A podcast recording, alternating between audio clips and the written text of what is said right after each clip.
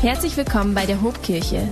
Wir hoffen, dass sich dieser Podcast inspiriert und stärkt. Hallo Bremen, hallo Hob. Schön hier zu sein. Ey Kavi, du hast jetzt aus deinen 25 Minuten 40 gemacht, ne? Ich weiß nicht, was das für meine 33 bedeutet. Keine Ahnung. Ich interpretiere auf jeden Fall meine 33 Minuten immer nur so als grobe Richtung, als Empfehlung. Wir dienen ja nicht im Gottesdienstablauf. Amen. Der Gottesdienstablauf leitet nicht uns, wir leiten den Gottesdienstablauf. So. Jetzt sind wir safe miteinander. So schön heute Morgen hier zu sein. Schön, dass ihr da seid. Ich freue mich über jeden Einzelnen, der entweder hier im Gottesdienst ist oder auch online eingeschaltet hat. Ich glaube, dass dieses Wort Gottes heute zu allen von uns sprechen wird und uns was zu sagen hat. Was für ein spannender Bundeswahlsonntag. Irgendjemand schon an der Wahlurne gewesen heute?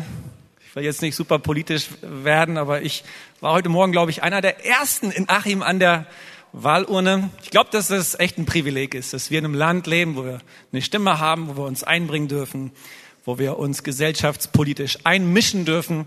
Auch wir als Kirche, wir, wir träumen davon, dass, dass wir als Kirche gesellschaftspolitisch unsere Stimme erheben. Wir glauben, dass wir berufen sind, Salz und Licht dieser Erde zu sein. Diese Berufung wollen wir wahrnehmen. Das ist eine Ermutigung an dich, dass auch du dich einbringst dort, wo du bist, dass du betest, reflektierst, dich leiten lässt vom Heiligen Geist und dass du vor allen Dingen über all diejenigen, die unser Land regieren, Segen und Schutz Gottes aussprichst und darauf vertraust, dass er am Ende derjenige ist, der die regiert, die unser Land regieren. Amen. Ey, wir sprechen in diesen Wochen über Johannes 15, über die Rede von Jesus, über den Weinstock und die Reben haben in den letzten zwei Wochen schon etwas darüber gehört, was Frucht eigentlich ist, wie Frucht entsteht. Ich darf heute in diesem letzten und dritten Teil unserer Serie den letzten Part dieser Rede von Jesus mit uns lesen. Und das ist ja etwas, was Jesus zu seinen Jüngern sagt, zu seinen engsten Freunden, und zwar kurz bevor er seinen Leidensweg ans Kreuz antritt. Das heißt, wir haben hier einen Schlüsselmoment im Leben von Jesus und seinen Jüngern. Jesus faselt hier nicht einfach irgendwie rum, sondern er bringt nochmal auf den Punkt, was ihm wichtig ist. Und er sagt, hey, ihr seid dazu berufen, ein Leben zu führen, was, was Frucht hervorbringt. Ein Leben mit positivem Einfluss, ein Leben mit Auswirkungen, ein Leben, was zum Segen wird für andere. Das ist etwas ganz, ganz Wichtiges, was Jesus auf dem Herzen liegt. Und ich möchte mal ab Vers 9 weiterlesen. Johannes 15 ab Vers 9, wo Jesus spricht. Ich habe euch genauso geliebt, wie der Vater mich geliebt hat. Bleibt in meiner Liebe. Wenn ihr mir gehorcht, bleibt ihr in meiner Liebe, genauso wie ich meinem Vater gehorche und in seiner Liebe bleibe. Ich sage euch das, damit meine Freude euch erfüllt. Ja, eure Freude soll vollkommen sein. Ich gebiete euch, einander genauso zu lieben, wie ich euch liebe. Die größte Liebe beweist der, der sein Leben für die Freunde hingibt. Und ihr seid meine Freunde, wenn ihr tut, was ich euch auftrage. Ich nenne euch nicht mehr Diener, weil ein Herr seine Diener nicht ins Vertrauen zieht. Ihr seid jetzt meine Freunde, denn ich habe euch alles gesagt, was ich von meinem Vater gehört habe. Amen. Amen. Nimmt gerne Platz. Rechtzeitig zu meinem 13. Geburtstag, das war im Jahr 1997, ist ein Film in den deutschen Kinos erschienen. Ein deutscher Film mit einem englischsprachigen Titel Knockin' on Heaven's Door. Keine Ahnung, ob den irgendjemand gesehen hat, aber die Story geht folgendermaßen.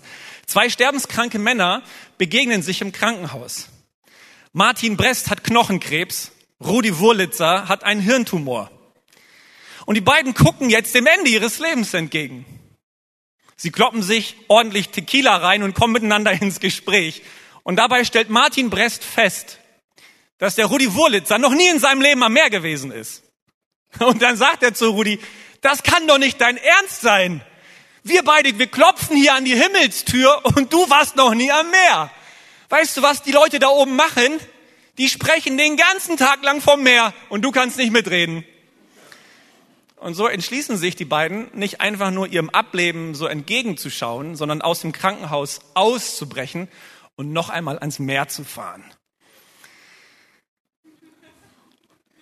Ich glaube, um mitreden zu können, um mitstaunen zu können, reicht es nicht aus, vom Meer gehört zu haben. Du musst schon auch am Meer gewesen sein. Du musst die Meeresluft, Luft gerochen, eingeatmet haben. Du musst ins Meereswasser gesprungen sein, darin gebadet haben, um wirklich mitreden zu können. Jetzt, wo ich so davon spreche, denke ich, wir sollten viel mehr Zeit am Meer verbringen. Amen, ist doch so. Und Freunde, genauso ist es doch mit der Liebe Gottes. Super, wenn du zuhörst, wie andere über die Liebe Gottes reden.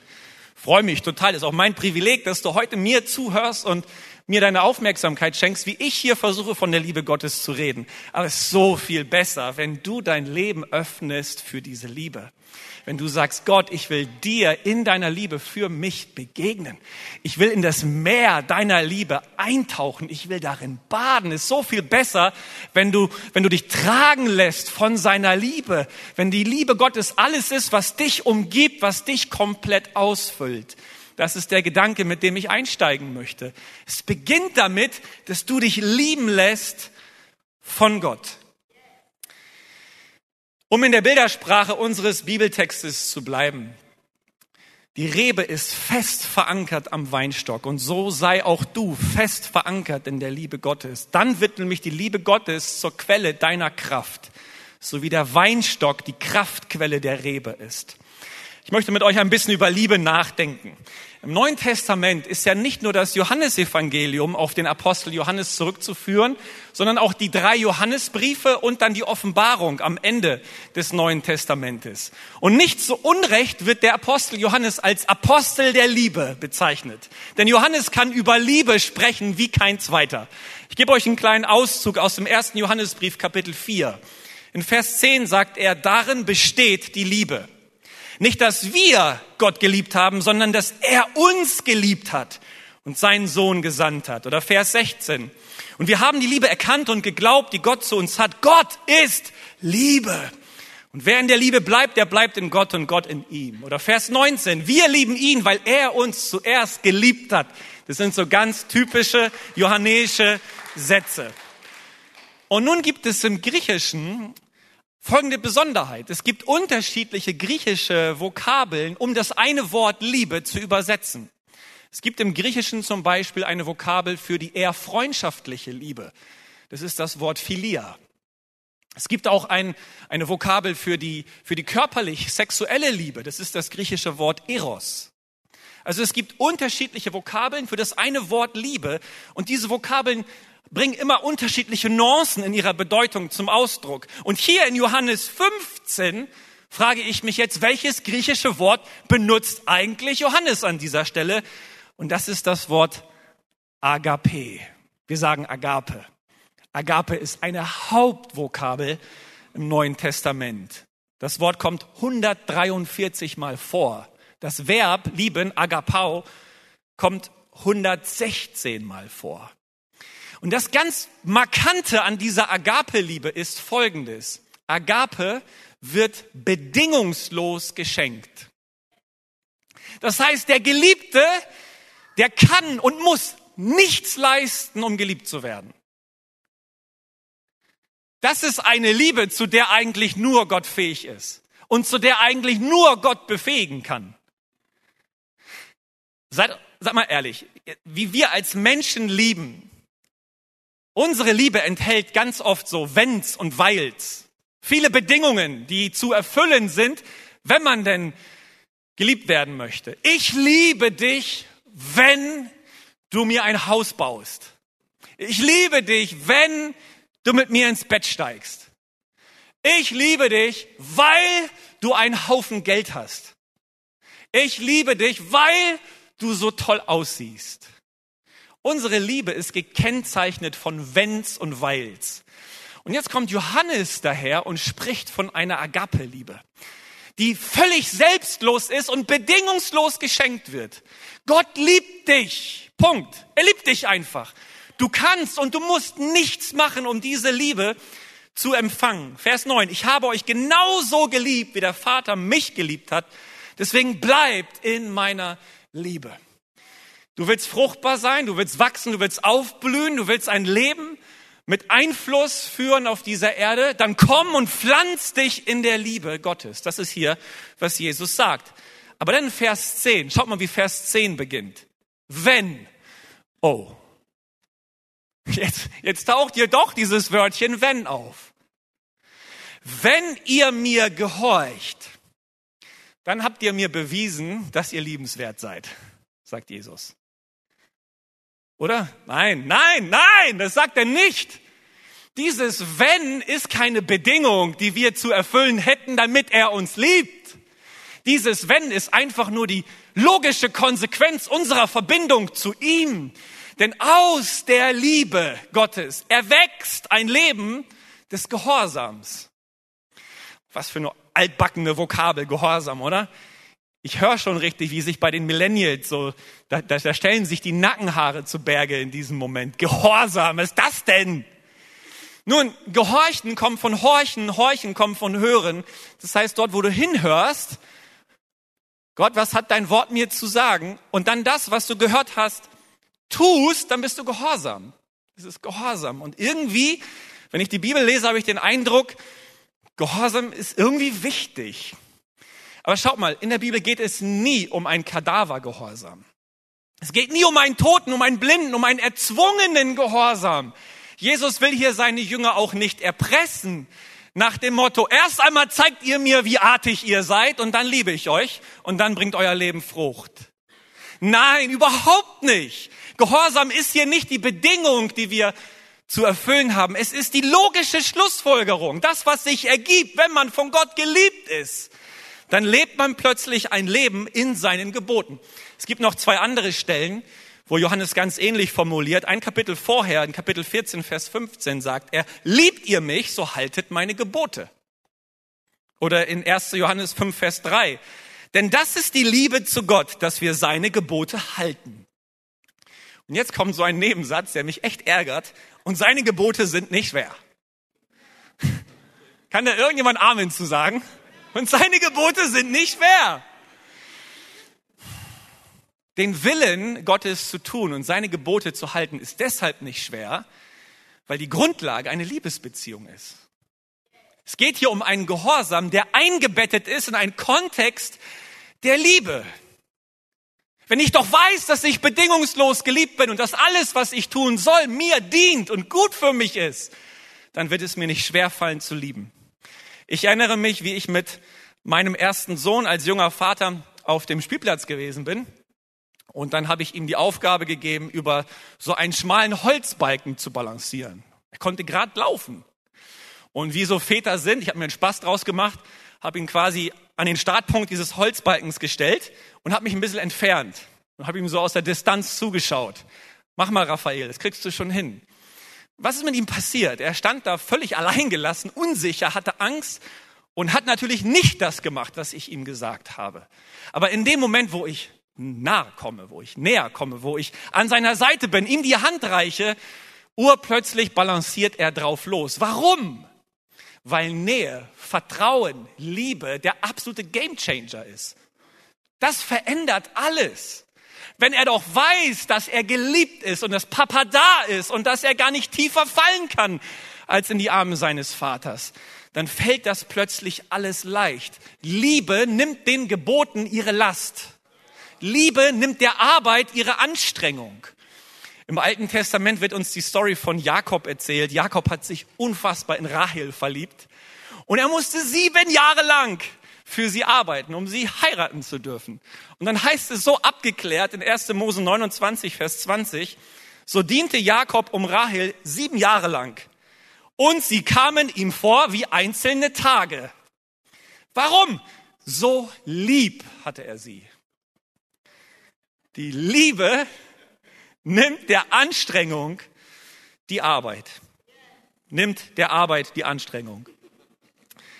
Das heißt, wenn wir Johannes 15 miteinander lesen, dann ist die Botschaft nicht, du solltest endlich mal deine Liebe Gott unter Beweis stellen. Also bete mehr, spende mehr, evangelisiere mehr, dann kann dein Leben fruchtbar sein. Nein, die Botschaft ist, du willst ein Leben leben, was Frucht bringt, dann komm und pflanz dich in der Liebe Gottes. Das ist im Grunde genommen die Botschaft.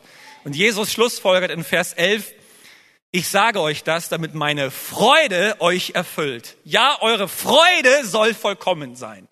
Also Liebe ist der Startpunkt, Gehorsam ist der Weg und Freude ist das Ziel.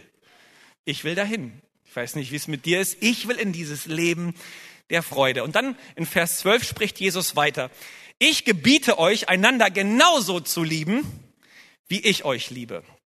Jetzt geht Jesus noch einen Schritt weiter und er macht deutlich, diese Liebeskette, die bei meinem Vater beginnt, der Vater liebt den Sohn und der Sohn liebt die Jünger, bleibt jetzt bei den Jüngern nicht stehen, sondern daraus erwächst auch eine Liebe untereinander und zu den Mitmenschen. Das heißt, wir sind nicht einfach Empfänger von Agape. Wir sind nicht ein Stausee der Liebe Gottes, sondern wir sind ein Kanal der Liebe Gottes. Agape fließt zu uns und von uns weg zu anderen. Es ist unmöglich, Gott zu lieben und Menschen zu hassen. Es funktioniert nicht. Es haut nicht in 1. Johannes 4, Vers 20. Wenn jemand sagt, ich liebe Gott, aber seinen Bruder hasst, dann ist er ein Lügner. Punkt. Die Liebe zu Gott und die Liebe zueinander, die gehören, die gehören zusammen. Gehorsam und Nächstenliebe ist eine logische Frucht, eine Folge der Verbindung zu Gott. Und jetzt spricht ja Jesus hier zu seinen Freunden und wir könnten Schlussfolgern, okay, alles klar, Jesus, meine Freunde, die Menschen, die mir sympathisch sind, mit denen ich ganz, ganz viel gemeinsam habe, die soll ich lieben, das kriege ich hin. Das schaffe ich. Es gibt noch einen Haufen anderer Menschen, auf die bezieht sich diese Agape ja nicht. Ne? Ich bleib mal innerhalb meines Freundeskreises. Wenn wir so auslegen würden, ah, ich glaube, wir würden daneben tappen.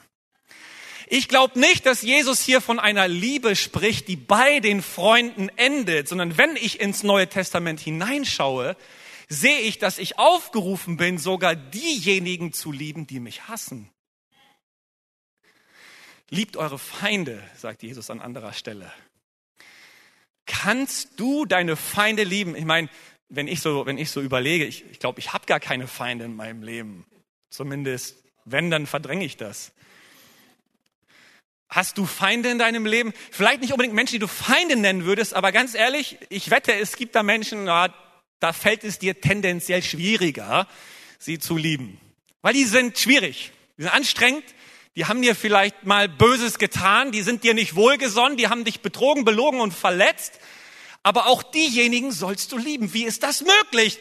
Weil auch hier du nicht aus dir selbst heraus liebst, sondern aus der Agape, die ja zu dir geflossen ist. Und wir haben ja folgendermaßen definiert, Agape liebt bedingungslos. Das heißt, der Geliebte muss nichts getan haben, um sich deine Liebe zu verdienen. Das heißt, diese Menschen, die haben nichts dafür getan, geliebt zu werden und du liebst sie aber trotzdem. Warum ist das möglich? Es ist möglich, aus der Liebe Gottes und im Gehorsam zu handeln. Und das macht uns auch deutlich, dass Liebe gar kein Gefühl ist in erster Linie, sondern eine Entscheidung. Das heißt, ich liebe andere Menschen nicht dann, wenn es mir gut geht und ich mich danach fühle, sondern einfach deshalb, weil ich mich dazu entscheide, in den Geboten Gottes zu wandeln. Hey, dir ist es möglich, selbst die Menschen in deiner Umgebung zu lieben, die furchtbar anstrengend sind. Ganz praktisch kannst du das folgendermaßen tun. Du kannst erstens für diejenigen beten. Jesus sagt in Matthäus 5, Vers 44, liebt eure Feinde und betet für sie. Wir haben jetzt als Kirche 21 Tage Pray First hinter uns. Wir haben ja zweimal im Jahr eine dreiwöchige Zeit, wo wir uns intensiv Zeit nehmen zum Beten. Und das sind für mich so Zeiten, wo ich Menschen zu Jesus bringe, die mir irgendwie quer im Magen liegen und ich sage, Jesus, hilf mir, sie zu lieben. Ich möchte für sie beten. Und mir fällt immer, immer wieder auf, wenn ich für Menschen bete, dann kann ich sie nicht hassen. Das ist unmöglich. Ich kann nicht für Menschen beten und ihnen gleichzeitig Negatives wünschen. Wenn du ein Problem hast mit schwierigen, anstrengenden Menschen, fang an, für sie zu beten. Zweitens, segne sie. In Lukas 6 sagt Jesus, segne die, die euch verfluchen. Segnen heißt Gutes reden. Sprich Gutes hinter dem Rücken anderer. Sprich Gutes über diejenigen, die dich verletzt haben, die dich betrogen haben, die dich haben sitzen lassen, die die Freundschaft aufgekündigt haben, die dein Vertrauen missbraucht haben. Sprich positiv über diese Menschen. Wünsche ihnen Gutes. Und drittens, tu ihnen Gutes. Auch Lukas 6. Liebt eure Feinde, tut denen Gutes, die euch hassen. Überwinde das Böse mit Gutem. Bete, segne, tue Gutes. So kann sich deine Nächstenliebe unabhängig von deinen Gefühlen ganz, ganz praktisch zeigen. Und dort, wo wir handeln, wo wir tätig werden, da werden die Gefühle folgen. Manchmal müssen wir unsere Gefühle ein bisschen manipulieren und austricksen, müssen uns entscheiden, in den Geboten Gottes zu wandeln und dann werden wir sehen, dass die Gefühle hinterherkommen. Vielleicht denkst du, es ist eine Schwäche, diejenigen zu lieben, die dich hassen. Ich sag dir, es ist eine Stärke und es ist eine Frucht deiner Verbindung zu Gott. Und dann ab Vers 13 sagt Jesus, die größte Liebe beweist der, der sein Leben für die Freunde hingibt. Hier fängt Jesus jetzt an, prophetisch zu sprechen, weil er kurz davor ist, sein Leben hinzugeben für seine Jünger, für seine Freunde. Ihr seid meine Freunde, wenn ihr tut, was ich euch auftrage. Jesus wiederholt hier nochmal, was er gesagt hat. Und ich nenne euch nicht mehr Diener, weil ein Herr seine Diener nicht ins Vertrauen zieht. Ihr seid jetzt meine Freunde, denn ich habe euch alles gesagt was ich von meinem Vater gehört habe. Im Alten Testament wird einmal Mose und einmal auch Abraham als Freund Gottes bezeichnet. Und im Neuen Testament wird das, was im Alten Testament die Ausnahme war, zur Regel.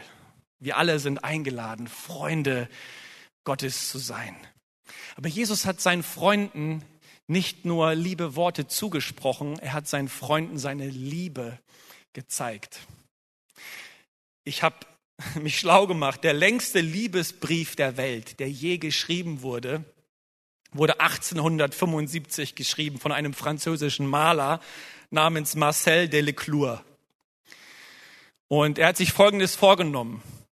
Für jedes Jahr auf dem Kalender schreibe ich meiner Angebeteten 1000 Mal Ich liebe dich. Also 1875 mal 1000 sind 1.875.000 Mal. Und er hat es durchgezogen. Und zwar, indem er einen Sekretär beauftragt hat, diesen Brief abzutippen. Also das, was jetzt gerade so romantisch begonnen hat, ist für mich dann am Ende ziemlich unromantisch. Ich habe mir vorgenommen, euch diesen Brief mal in Gänze vorzulesen an dieser Stelle. Ah nee, das lasse ich. Ich glaube, das lasse ich. Ich will mich mal versuchen, an die 33 Minuten zu halten. Ich will uns nur sagen, wenn sich Liebe in Worten erschöpft, das ist schon arg wenig. Das ist schon arg wenig. Ich, also ich glaube, dass das der Ausspruch, ich liebe dich, der kann ein Gamechanger sein für eine Beziehung, für eine Ehe. Liebe Männer, also wenn ihr euch vornimmt, nach dieser Predigt jetzt einmal am Tag eurer Frau in, tief in die Augen zu schauen und zu sagen, ich liebe dich, darin liegt echt Potenzial. Das kann sehr, sehr viel verändern. Aber dieses Ich liebe dich wird deine Frau nicht interessieren, wenn du nicht auch mal bereit bist, die Spülmaschine auszuräumen. Also Liebe erübrigt sich doch hoffentlich nicht in Worten, sondern muss sich zeigen in Taten. Alle Frauen sagen, ja. Jesus hat nicht einfach nur schöne Worte gesprochen, er hat seinen Jüngern seine Liebe bewiesen, gezeigt, indem er sein Leben für sie hingegeben hat. Freunde, wenn wir über Gott nachdenken heute, dann, dann darf uns bewusst werden, dass er Ich liebe dich nicht einfach nur vom Himmel geschrien hat, er hat Ich liebe dich vom Himmel gesandt. Er hat seinen Sohn Jesus gesandt auf diese Erde. Er ist tätig geworden. Ich sag dir, du bist bedingungslos geliebt. Und wenn du schon lange in Kirche unterwegs bist und zwischendurch schon mal in der Bibel gelesen hast, dann ist das für dich kalter Kaffee heute Morgen. Aber wir müssen das immer wieder hören. Warum? Weil wir in der Gefahr stehen, das zu verdrehen. Wir müssen immer wieder daran denken, dass der Startpunkt die Liebe Gottes ist und dass meine Antwort auf diese Liebe mein Gehorsam ist.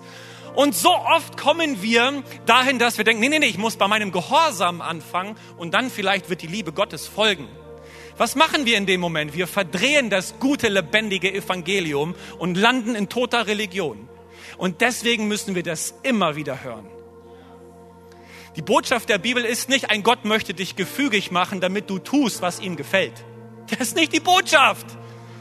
Die Botschaft ist nicht, du musst dich nach oben in den Himmel arbeiten. Die Botschaft ist, er hat sich zu dir nach unten gearbeitet. Er ist in dein Schmutz, in dein Dreck gekommen. Er hat dir seine Liebe gezeigt und deswegen bist auch du fähig, in Liebe zu wandeln, ihn zurückzulieben. Freunde, Gott ist das Wort. Wir sind lediglich eine Antwort. Gott ist die Aktion. Wir sind immer nur eine Reaktion. Gott ist die Stimme und wir sind nur das Echo. Gott ist die Sonne und wir sind nur der Mond, der nur fähig ist zu leuchten, weil er angeleuchtet wird.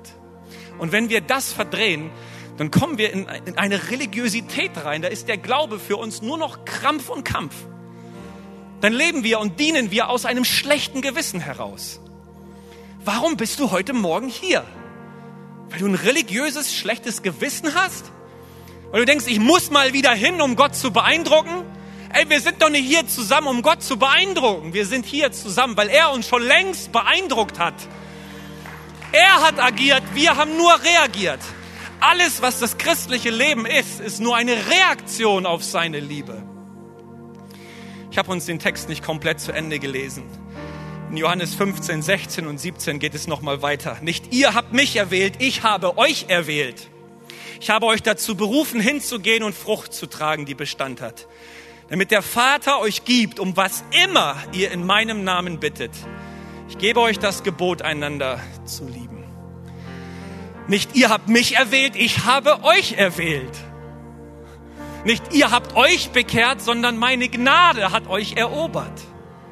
Wir brauchen diesen Perspektivwechsel immer wieder neu, damit wir nicht meinen, wir könnten Gott mit unserem Leben, mit unseren Taten, mit unserem Gehorsam beeindrucken. Nein, wir sind nur fähig, in seinen Geboten zu wandeln, weil er uns mit Agape beschenkt hat.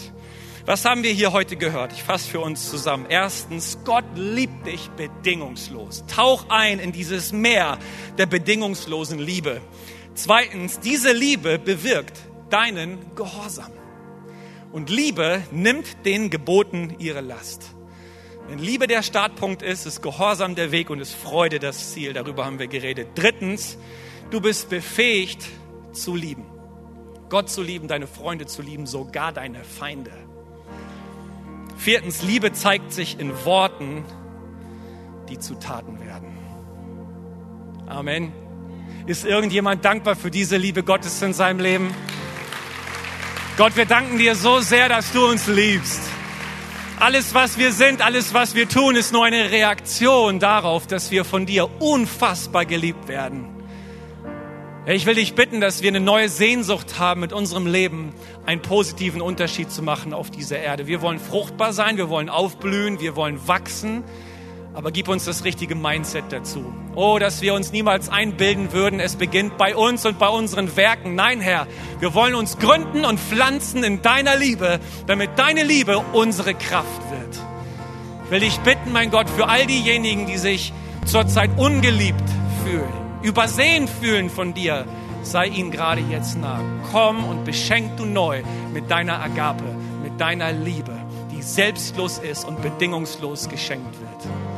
Jesus, wir wollen dich ehren, wir wollen dich loben. Komm, wir stehen gemeinsam auf. Wir reagieren mal auf die Liebe Gottes mit Lobpreis und machen seinen Namen groß. Er hat es verdient, angebetet zu werden. Komm, sag ihm, was er für dich ist, was er dir bedeutet. Jesus, wir wollen dich anbeten, wir wollen dich groß machen. Halleluja. Wenn dich dieser Podcast gesegnet hat, würden wir gern deine Geschichte hören. Schreib uns doch unter hallo@ho.de oder noch besser, schau einfach mal persönlich bei uns vorbei. Wir freuen uns auf dich.